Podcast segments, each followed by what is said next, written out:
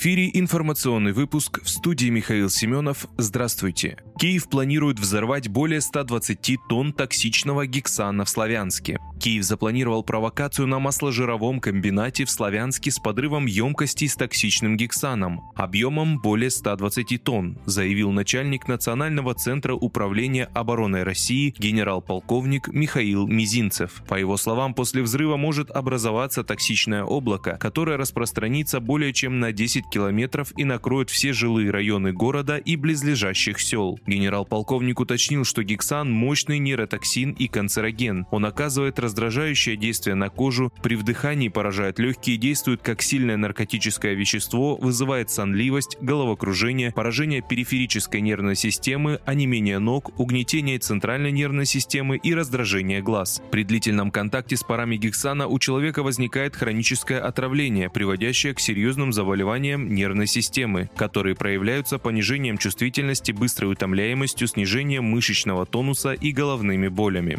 Также он добавил, что цель запланированной Киевом провокации – обвинить российских военных и формирование ДНР в якобы неизбирательных ударах по потенциально опасным объектам с последующим широким освещением СМИ. Минобороны призвала ООН, Международный комитет Красного Креста и Организацию по запрещению химического оружия повлиять на украинское руководство для предотвращения катастрофы.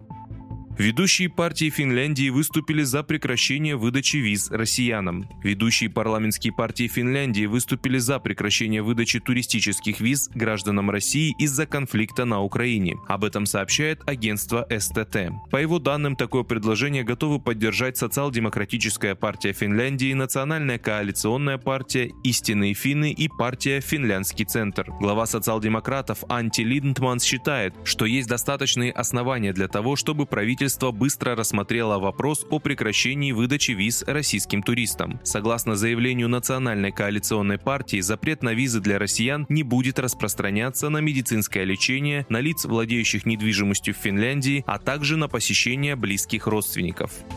Устроившему взрыв в православной гимназии Серпухова подростку вынесли приговор. Об этом в своем телеграм-канале сообщает газета «Московский комсомолец». По данным издания, за попытку массового убийства учеников и преподавателей православной гимназии Владислава Сторженкова приговорили к 13 годам колонии строгого режима и штрафу в 205 тысяч рублей. По данным агентства, суд учел в качестве смягчающих обстоятельств возраст подсудимого, полное возмещение материального ущерба, полное признание вины, раскаяние, а также наличие у него онкологического заболевания. Во время судебного заседания Владислав Струженков рассказал, что не помнит момент после самоподрыва из-за шока. Взрыв в гимназии на территории женского монастыря в Серпухове произошел 13 декабря 2021 года. Медицинская помощь понадобилась 13 пострадавшим.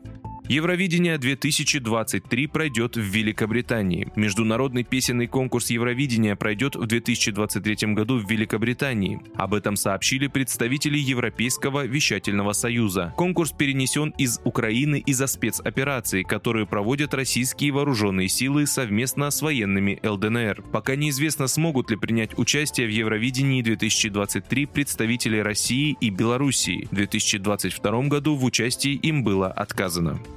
Вы слушали информационный выпуск. Оставайтесь на справедливом радио.